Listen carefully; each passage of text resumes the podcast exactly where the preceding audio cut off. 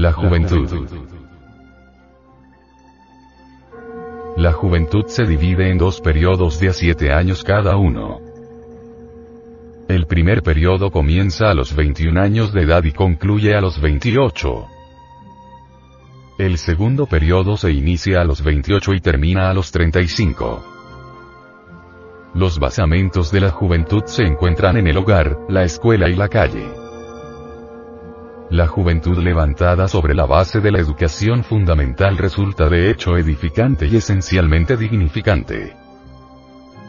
La juventud levantada sobre cimientos falsos es por consecuencia lógica un camino equivocado. La mayoría de los hombres emplean la primera parte de la vida en hacer miserable el resto de ella. Los jóvenes por un concepto equivocado de falsa hombría, suelen caer en brazos de las prostitutas. Los excesos de la juventud son letras giradas contra la vejez pagaderas con intereses bien caros a 30 años fecha. Sin educación fundamental la juventud resulta una embriaguez perpetua. Es la fiebre del error, el licor y la pasión animal.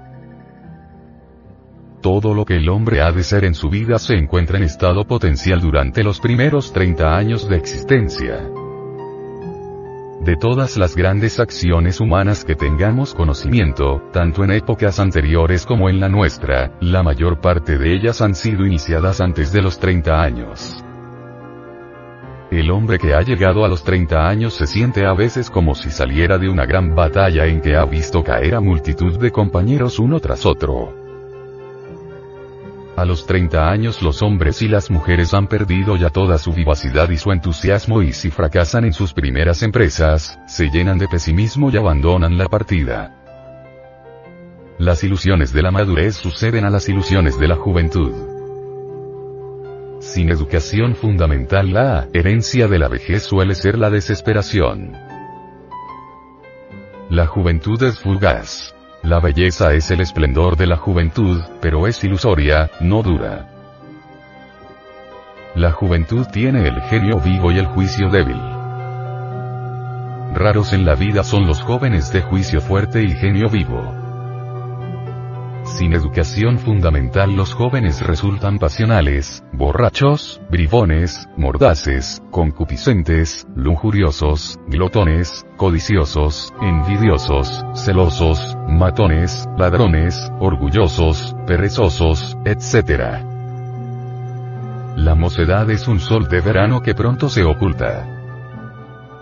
A los jóvenes les encanta malgastar los valores vitales de la mocedad. Los viejos cometen el error de explotar a los jóvenes y conducirlos a la guerra. La gente joven puede transformarse y transformar el mundo si se orienta por la senda de la educación fundamental. En la juventud estamos llenos de ilusiones que solo nos conducen al desencanto. El yo psicológico, que son todos esos elementos inhumanos conocidos como lujuria, ira, gula, orgullo, pereza, codicia, envidia, etc. Aprovecha el fuego de la juventud para robustecer y hacerse poderoso.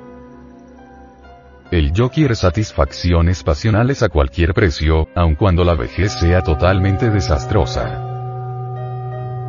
A la gente joven solo le interesa entregarse en brazos de la fornicación, el vino y a los placeres de toda especie. No quieren darse cuenta los jóvenes que ser esclavos del placer es propio de meretrices pero no de los hombres verdaderos. Ningún placer dura lo suficiente. La sed de placeres es la dolencia que más despreciables hacia los seres humanos. El gran poeta de habla española Jorge Manrique, dijo, Cuán presto se va el placer, como después de acordado, da dolor, como a nuestro parecer cualquier tiempo pasado fue mejor. Aristóteles, hablando sobre el placer dijo, Cuando se trata de juzgar el placer los hombres no somos jueces imparciales. El ser humano goza justificando el placer. Federico el Grande no tuvo inconveniente en afirmar enfáticamente, el placer es el bien más real de esta vida. El dolor más intolerable es el producido por la prolongación del placer más intenso. Los jóvenes calaveras abundan como la mala hierba. El yo calavera siempre justifica el placer. El calavera crónico aborrece el matrimonio o prefiere aplazarlo.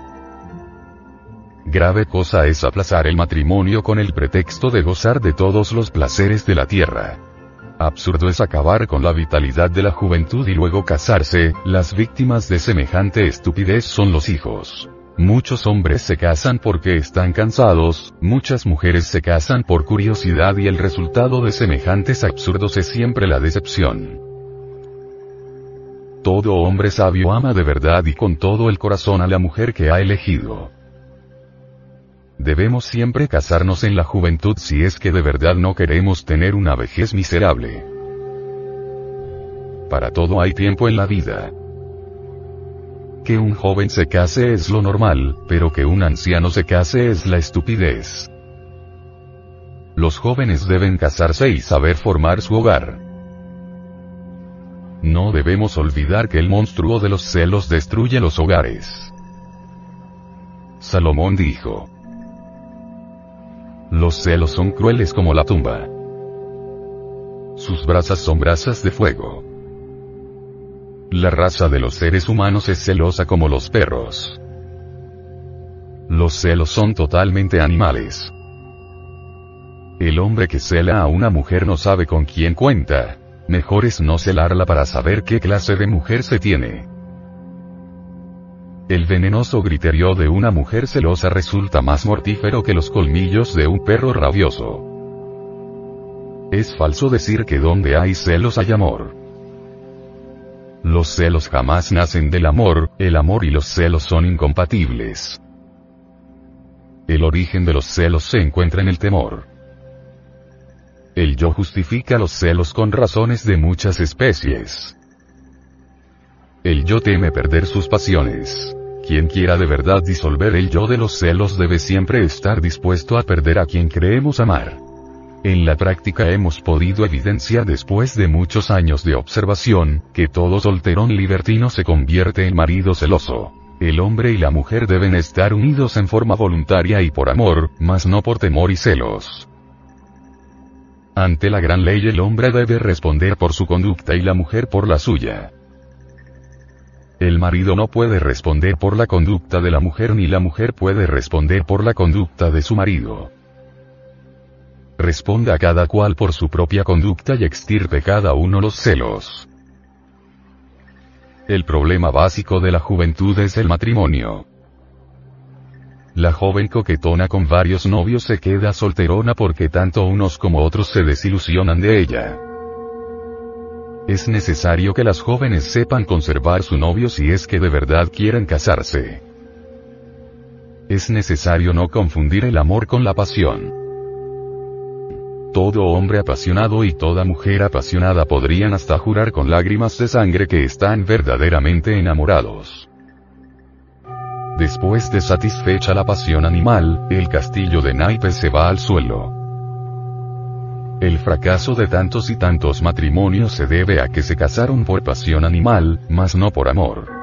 La juventud moderna, el paso más grave que damos durante la juventud es el matrimonio y en el hogar, en las escuelas, colegios y universidades se debería preparar a los jóvenes y a las señoritas para este importante paso. Son muchas las parejas que fracasan en el matrimonio por incompatibilidad de caracteres. La mujer que se casa con un joven celoso, iracundo, furioso, se convertirá en la víctima de un verdugo. El joven que se casa con una mujer celosa, furiosa, iracunda, es claro que tendrá que pasar su vida en un infierno. Para que haya verdadero amor entre dos seres, es indispensable disolver el yo de los celos, es necesario desintegrar la ira, es básico un desinterés egoico a toda prueba. El yo psicológico y pluralizado daña los hogares, destruye la armonía. Si los jóvenes y las señoritas estudian nuestra educación fundamental y se proponen disolver el yo, es claro a todas luces que podrán hallar la senda del matrimonio perfecto. Solo disolviendo el ego podrá haber verdadera felicidad en los hogares. A los jóvenes y señoritas que quieran ser felices en el matrimonio les recetamos estudiar a fondo nuestra educación fundamental y disolver el yo. Muchos padres de familia celan a las hijas espantosamente y no quieren que éstas tengan novio. Semejante proceder es absurdo 100% porque las muchachas necesitan tener novio y casarse. El resultado de semejante falta de comprensión son los novios a escondidas, en la calle, con el peligro siempre de caer en manos del galán seductor. Las jóvenes deben tener siempre libertad para tener su novio. Lo que perjudica a la juventud es el licor, el cigarrillo, la fornicación, las orgías, el libertinaje, las cantinas, los cabaret, etc las fiestas de familia, los bailes decentes, la buena música, los paseos al campo, etc. No pueden perjudicar a nadie. La mente daña el amor. Muchos jóvenes han perdido la oportunidad de contraer matrimonio con magníficas mujeres debido a sus temores económicos, a los recuerdos del ayer, a las preocupaciones por el mañana. El miedo a la vida, al hambre, a la miseria, y los vanos proyectos de la mente, se convierten en la causa fundamental de todo aplazamiento nupcial. Muchos son los jóvenes que se proponen no contraer nupcias hasta tanto no posean determinada cantidad de dinero, casa propia, coche último modelo y mil tonterías más como si todo eso fuese la felicidad. Es lamentable que esa clase de varones pierdan bellas oportunidades matrimoniales por causa del miedo a la vida, a la muerte, al que dirán, etc. Semejante clase de hombres se quedan solterones para toda su vida o se casan ya demasiado tarde, cuando ya no les queda tiempo para levantar una familia y educar a sus hijos. Realmente todo lo que necesita un varón para sostener su mujer y sus hijos es tener una profesión o un oficio, eso es todo. Muchas jóvenes se quedan solteronas por estar escogiendo marido. Las mujeres calculadoras, interesadas, egoístas, se quedan solteronas o fracasan rotundamente en el matrimonio. Es necesario que las muchachas comprendan que todo hombre se desilusiona de la mujer interesada, calculadora y egoísta. El hombre quiere ver en la mujer la sinceridad, la simplicidad, el amor verdadero y desinteresado, la ingenuidad de la naturaleza. Las señoritas que quieran casarse necesitan comprender a fondo la psicología del sexo masculino. El amor es el sumum de la sabiduría. El amor se alimenta con amor. El fuego de la eterna juventud es amor.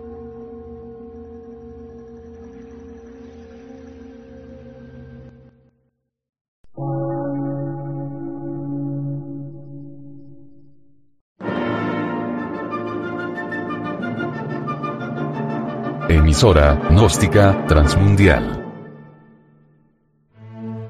una nueva civilización y una nueva cultura, sobre la faz de la Tierra.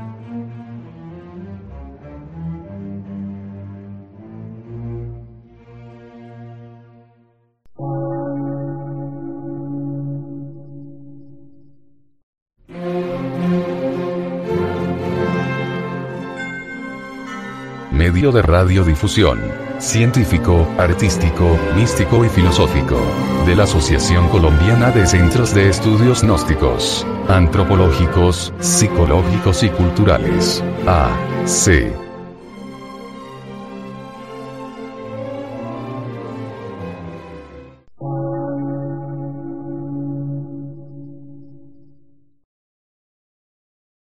Lectura en movimiento.